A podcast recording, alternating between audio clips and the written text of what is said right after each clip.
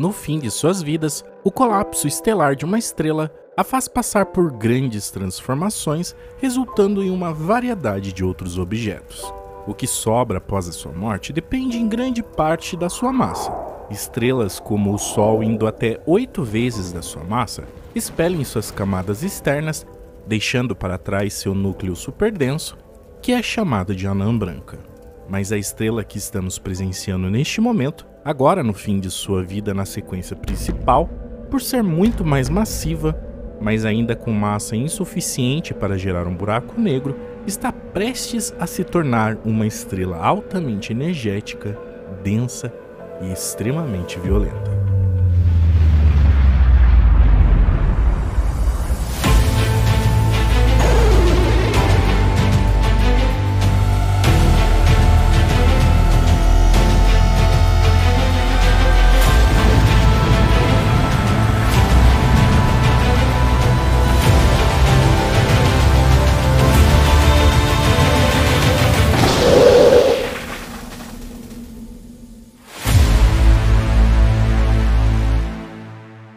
No outono de 1967, a astrônoma irlandesa Jocelyn Bell detectou um sinal de rádio produzido por algum tipo de tecnologia alienígena.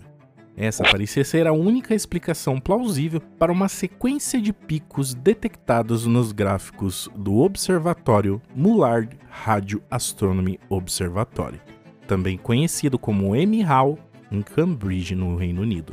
O que eles observavam naquele momento era um pulso de radiação eletromagnética, oriundo do espaço que se repetia a cada 1,3 segundos.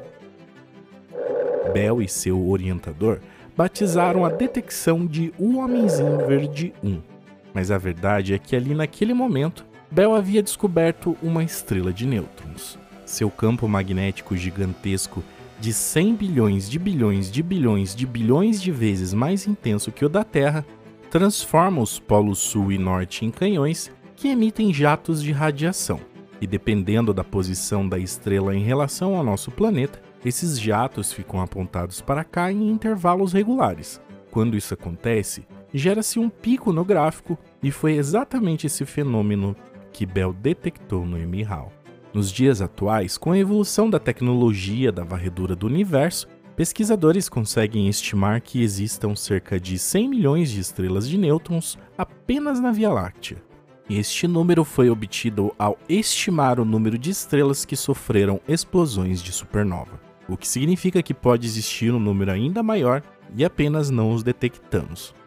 A estrela de nêutrons mais próxima da Terra se chama RxJ185635-3754 e está localizada a apenas 200 anos-luz de distância da Terra, e é uma estrela de nêutrons forjada em uma explosão estelar que ficou visível aos nossos ancestrais há um milhão de anos atrás.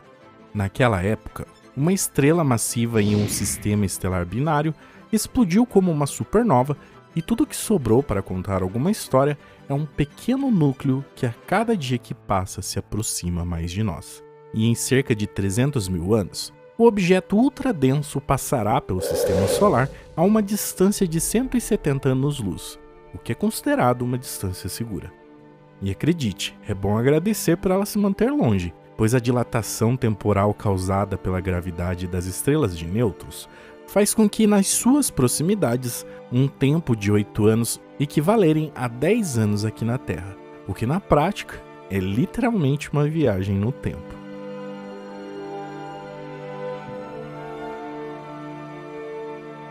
Por estrelas de nêutrons originarem-se de outras estrelas com massa de 10 a 30 vezes a massa do Sol, e o resultado da morte dessas grandes estrelas provocarem o surgimento de uma estrela densa que ainda pode ter entre duas e três massas solares, traz com elas algumas características físicas absurdas e raramente vistas em qualquer outro lugar do universo onde apenas uma simples caneca do material que compõe essa estrela contenha toda a massa do Monte Everest. E como isso é possível? Que tal começarmos pelo começo? Tudo se inicia no átomo, minúsculos sistemas solares, onde no meio fica um núcleo formado por prótons e nêutrons. Em torno dele giram os elétrons, que são partículas menores mais leves. O número de prótons define um elemento da tabela periódica, onde um hidrogênio tem 1, o hélio tem 2 e assim segue até chegar no ferro com 26 prótons, que inclusive é o elemento mais estável dos átomos. No ferro, o seu núcleo repousa numa configuração cômoda, com energia de ligação alta, e quanto maior a energia de ligação, mais forte é a ligação entre esses átomos. Elementos mais pesados que o ferro, como o urânio, liberam energia conforme seus núcleos se fragmentam em núcleos menores, e chamamos isso de fissão nuclear. Em um artigo, o astrofísico Freeman Dyson calcula que todos os átomos pesados do cosmos em algum momento vão decair até se tornar ferro. E para completar toda essa transformação, esse processo levaria um número de anos absurdo, o que equivale a um ano com mais de 1500 zeros. Isso mostra que na física atômica, todo o universo tende ao ferro, incluindo os elementos mais leves que fazem o caminho contrário, podem se fundir para formar elementos progressivamente mais pesados, liberando energia, onde todas elas começam como uma grande nuvem de hidrogênio, desabando depois sobre a sua própria gravidade, ficando cada vez mais esférica e compacta. Quando o calor e a pressão lá dentro cruzam um certo patamar, os átomos de hidrogênio passam a se fundir em átomos de hélio, que são mais pesados. Essa fusão irradia energia para fora, que combate a gravidade e mantém a estrela de pé, e quando acaba esse hélio, ela funde o carbono em algo mais pesado. O problema é que uma hora essas sequências de fusões chegam no ferro, e a fusão do ferro não libera energia. Neste momento, a estrela não consegue mais compensar a gravidade e desaba em si mesma, e quando acontece isso, suas camadas externas colapsam sobre o miolo da estrela a uma boa fração da velocidade da luz, onde rebatem no interior e são ejetadas para longe num espetáculo pirotécnico que chamamos de supernova. Um evento que, apesar de lindo, é bastante perigoso, pois tem poder de aniquilar tudo na sua vizinhança. E o que sobra depois desse evento é apenas um caroço de ferro do centro da estrela. Se esse caroço tiver mais de três vezes a massa do Sol, ele desaba num buraco negro, um ponto infinitamente comprimido sobre a própria gravidade, aprisionando até mesmo a luz que o alcança. Mas se essa sobra estelar tiver menos que três massas solares, ela se estabiliza no estágio intermediário, que é chamada de estrela de nêutrons. Numa estrela dessas, quando ela morre, no seu interior, a gravidade começa a espremer seu caroço central e essa força encontra alguns obstáculos. E o primeiro é dos elétrons, que formam a camada externa dos átomos. Nessa situação, em geral, eles simplesmente se negam a entrar no perímetro ocupado pelos elétrons de outros átomos. Então, eles simplesmente resistem juntos a essa pressão violenta. Mas se a gravidade comprimir o cadáver da estrela além de um certo limiar, os elétrons deixam de existir, se fundindo com os prótons, levando à criação dos nêutrons. O problema de se perder os elétrons é que, embora praticamente não tenham massa, eles ocupam muito espaço no átomo. Se nós pudéssemos ampliar um átomo real até o núcleo alcançar o tamanho de uma cabeça de um alfinete, o volume ocupado pelos elétrons seria do tamanho do estádio do Maracanã, e quase toda a massa permaneceria concentrada na cabeça desse alfinete. Então, quando a estrela perde os elétrons, ela perde quase todo o volume, só que nenhuma massa, gerando a imensa densidade que observamos nessas estrelas. E onde uma densidade violenta reina, assim como nos buracos negros, coisas estranhas começam a acontecer. Além da passagem mais rápida no tempo do qual eu falei, a atração na superfície de um objeto desses também é algo bem assombroso.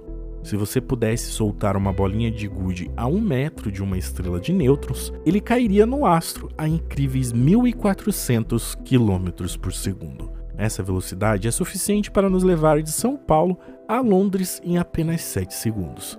Mas a diferença é que na estrela de nêutrons, muito antes de tocar o chão, a bolinha passaria pelo mesmo efeito que acontece em buracos negros, a chamada espaguetificação, e logo depois sendo imediatamente incorporadas à superfície da estrela. Essa densidade violenta também traz uma característica curiosa. Enquanto o nosso Sol arde com seus 5.700 graus Celsius na superfície, uma estrela de nêutrons pode chegar facilmente a 1 milhão de graus. E a gravidade, por ser tão intensa, mantém todo o conteúdo moldado numa esfera impecável, fazendo delas a ganhadora do título de superfície mais lisa conhecida em astros no universo e devido à pressão exercida sobre a estrela, toda a superfície são 10 bilhões de vezes mais rígidas do que o aço. Essa atração gravitacional consegue mexer até mesmo com a luz. Se você pudesse ficar parado diante de uma estrela de nêutrons, na estrela de nêutrons você teria uma visão de 70% da sua superfície, pois a gravidade obriga a luz emitida na parte de trás da estrela a fazer uma curva e viajar na direção do observador. Assim como buracos negros, algumas estrelas de nêutrons têm jatos de materiais agitados rumo ao espaço interestelar quase à velocidade da luz. E à medida que esses feixes passam pela Terra, eles piscam como uma lâmpada de farol, só que em um ritmo alucinante. Essas estrelas pisca-pisca são chamadas de pulsares. Os pulsares normais giram entre 0,1 e 60 vezes por segundo, enquanto os pulsares de milissegundos podem girar até 700 vezes por segundo. Essa cintilação dos pulsares é tão previsível e regular que os pesquisadores a usam como contador de tempo para medir as distâncias entre os objetos cósmicos. Além desses tipos de estrelas de nêutrons, existe um outro ainda mais extremo: os magnetares.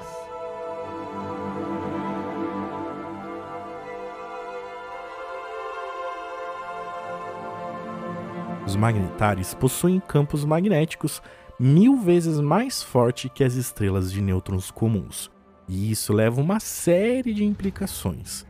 Para se ter uma ideia, o campo magnético da Terra é medido em cerca de 1 Gauss, enquanto do Sol é cerca de algumas centenas de Gauss. Já uma estrela de nêutrons consegue ter um campo magnético em média de trilhões de Gauss, e as magnetares conseguem ser ainda mais poderosas. A consequência disso nas magnetares é que o arrasto faz com que a estrela demore mais para girar, e mesmo mais lentas, esses campos, por serem muito mais poderosos, causam estragos ao redor ainda maior com suas rajadas de radiação de alta densidade. Falando em proximidade, quando duas estrelas de nêutrons estão próximas o suficiente para atraírem uma à outra, uma colisão se torna iminente. E o resultado disso é um dos impactos mais poderosos já registrados no universo, que criam verdadeiras ondulações na estrutura do espaço-tempo. Alguns instrumentos científicos, como o LIGO, Virgo e Kagura, conseguem detectar essas ondas que ganharam o nome de ondas gravitacionais, que foram previstas por Albert Einstein no passado. Essa colisão entre estrelas de nêutrons foi detectada pela primeira vez em 2017 em um evento que durou apenas 100 segundos. Apesar de breve, essa colisão criou algo conhecido como quilonova, e foi um momento perfeito para a confirmação das teorias de Albert Einstein sobre as ondas gravitacionais, como também as previsões teóricas sobre o papel das estrelas de nêutrons no universo, que é formar algum dos elementos mais pesados da tabela periódica. Estrelas de nêutrons são feitas de nêutrons, que é um dos dois componentes dos núcleos atômicos. E quando essas partículas voam e se recombinam com a energia das quilonovas, novos elementos pesados são criados.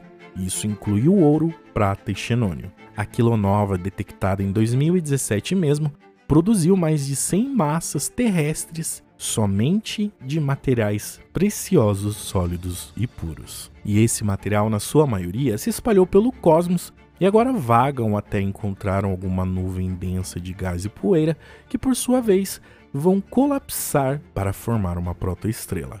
Foi assim que elementos como ouro e prata estiveram presentes no disco protoplanetário ao redor do jovem Sol, onde a Terra se formou. Mas da mesma forma que uma estrela de nêutrons tem sua importância na criação de elementos importantes no universo, elas podem também trazer alguns problemas extremamente perigosos para todo o universo que pode levar ao colapso de tudo que conhecemos. Tudo por causa da matéria estranha.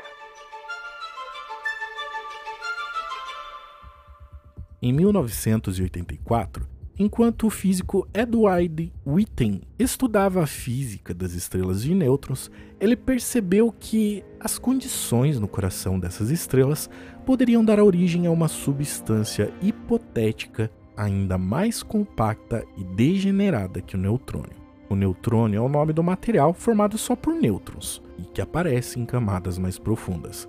E foi essa observação que desencadeou o trabalho de Angelina Olinto, uma cientista astrofísica e professora brasileira que atualmente mora nos Estados Unidos. Hoje ela é considerada uma das maiores autoridades mundiais quando falamos de física de astropartículas. Tanto nêutrons como prótons são feitos cada um por três partículas menores, que chamamos de quarks. Essas partículas detêm o título de partículas fundamentais, que até o momento, pelo conhecimento atual da física, não podem ser divididos em nada menor. No nosso cotidiano, os quarks vêm em dois tipos, sendo o up e o down, onde em uma receita simples, utilizando dois quarks up e um down, você faz um próton, e com dois quarks down e um up, você faz um nêutron. Esses quarks permanecem coladinhos nessas configurações graças aos gluons, um tipo de partícula chamada de mensageira, porque elas dão recados de afastamento ou aproximação. No caso dos quarks, o recado é grude e não solte. Já os quarks são conhecidos por serem carentes, pois aparecem em 100% dos casos em duplas ou trios na natureza. Porém, no coração de uma estrela de nêutrons, a pressão é suficiente para que os quarks se soltem dos seus trios, passando a viver em uma enorme comunidade. Perceba que a natureza deles continua inalterada, onde eles continuam precisando um dos outros, só que um número absurdamente grande. Nessas circunstâncias, é possível que quarks up e down não sejam os únicos formados por ali, surgindo um terceiro tipo de quark que é chamado de strange. Strange no nosso português significa estranho. Hoje, pelo conhecimento que temos, sabemos que quarks strange são raríssimos na natureza e eles funcionam como uma espécie de sósia mais pesado dos quarks down, não tendo qualquer papel no nosso cotidiano. Mas no coração de uma estrela de nêutrons, os quarks strange ganham a importante função de estabilizar a mistura com seus dois primos mais leves. E por lá, eles fornecem tanta estabilidade que a maçaroca se torna mais estável do que a coisa mais estável conhecida, que é o núcleo do átomo de ferro. E é isso que ganha o nome de matéria estranha. Na estrela de nêutrons, a coisa começa a ficar estranha de verdade quando analisamos com mais cuidado o interior dessas estrelas, pois toda estrela de nêutrons tem um oceano de quarks em seu núcleo, Caso esse oceano tenha apenas quarks up e down, ainda não temos matéria estranha, certo? Apenas matérias de quarks, que não é tão estável assim. Mas os físicos acreditam que essas condições também podem ser propícias à formação de quarks strange, dando a ela um monte de matéria estranha. E segundo alguns dos papers publicados em 1987 pela Angela Olinto, se uma semente de matéria estranha se formar no interior de uma estrela de nêutrons, a estrela vai se converter em uma estrela estranha, que é hipoteticamente uma configuração de energia mais baixa. A conversão de dentro para fora provavelmente se interrompe alguns metros abaixo da superfície, onde uma fina casca de densidade mais baixa permanece envolvendo o astro. Mas também é possível que a estrela seja consumida integralmente e que a matéria estranha fique exposta diretamente ao vácuo do espaço, significando que algumas estrelas de nêutrons sejam, na verdade, estrelas estranhas. E segundo a Angela, podemos ter uma confirmação observacional de que isso existe. É que uma estrela estranha com quarks até a superfície não sofreria perturbações parecidas com terremotos, que são comuns em estrelas de nêutrons tradicionais e que podemos inferir a partir dos dados coletados aqui na Terra com os pulsos de rádio. Nunca encontramos uma estrela imune a esse fenômeno, que é uma evidência a favor das estrelas estranhas com cascas comuns. A decepção nesse caso é que fica impossível diferenciá-las de uma estrela de nêutrons normal. Mas o que essa matéria estranha implica no nosso cotidiano?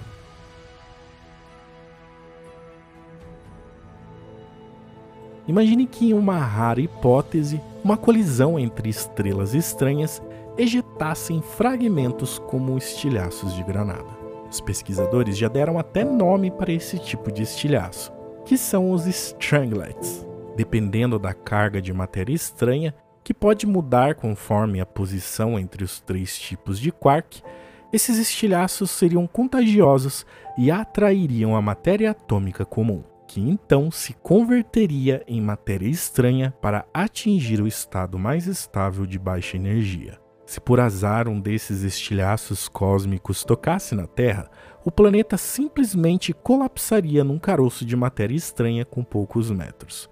E isso seria o fim para todos nós. Mas segundo Angela, o fato de que o universo ainda não tenha virado uma grande maçaroca de quarks é uma evidência sólida de que essa carga elétrica contagiosa ainda é só uma possibilidade matemática mas alguns físicos discutem até se essa matéria escura, que corresponde a 84% da massa do universo e é detectável apenas por sua influência gravitacional, seria essa matéria estranha contagiosa. Mas por enquanto, não existe nenhum estudo sólido que indique isso. Tá, mas e se uma estrela, na maioria das vezes, tem planetas? Poderia uma estrela de nêutrons ter planetas em sua órbita também? Um estudo que analisou 800 estrelas de nêutrons concluiu que planetas na órbita de pulsares é algo extremamente raro, mas acredite se quiser, mesmo sendo algo raro, planetas já foram encontrados orbitando essas estrelas, e eles ganharam o nome de planetas de pulsar. Apelidado de LIT, o pulsar do sistema PSB B1257 mais 12 fica a cerca de 2.300 anos-luz da Terra. Esse objeto, que tem apenas 15 km de diâmetro, assim como outras estrelas de nêutrons, é um pulsar de milissegundo, ou seja, seu brilho varia em intervalos extremamente precisos e previsíveis que duram milésimos de segundos. Quando os astrônomos o observaram, viram anomalias no período da pulsação que denunciou a presença de pequenos objetos ao seu redor. Hoje acredita-se que existem alguns mecanismos que podem dar origem a planetas em torno de pulsares. E como os pulsares são o que resta de uma estrela após sua morte, é muito improvável que qualquer mundo sobreviva a uma explosão de supernova. Ou seja, é mais provável que o exoplaneta tenha se formado após a explosão, onde uma supernova espelhe uma grande quantidade de material quando ela explode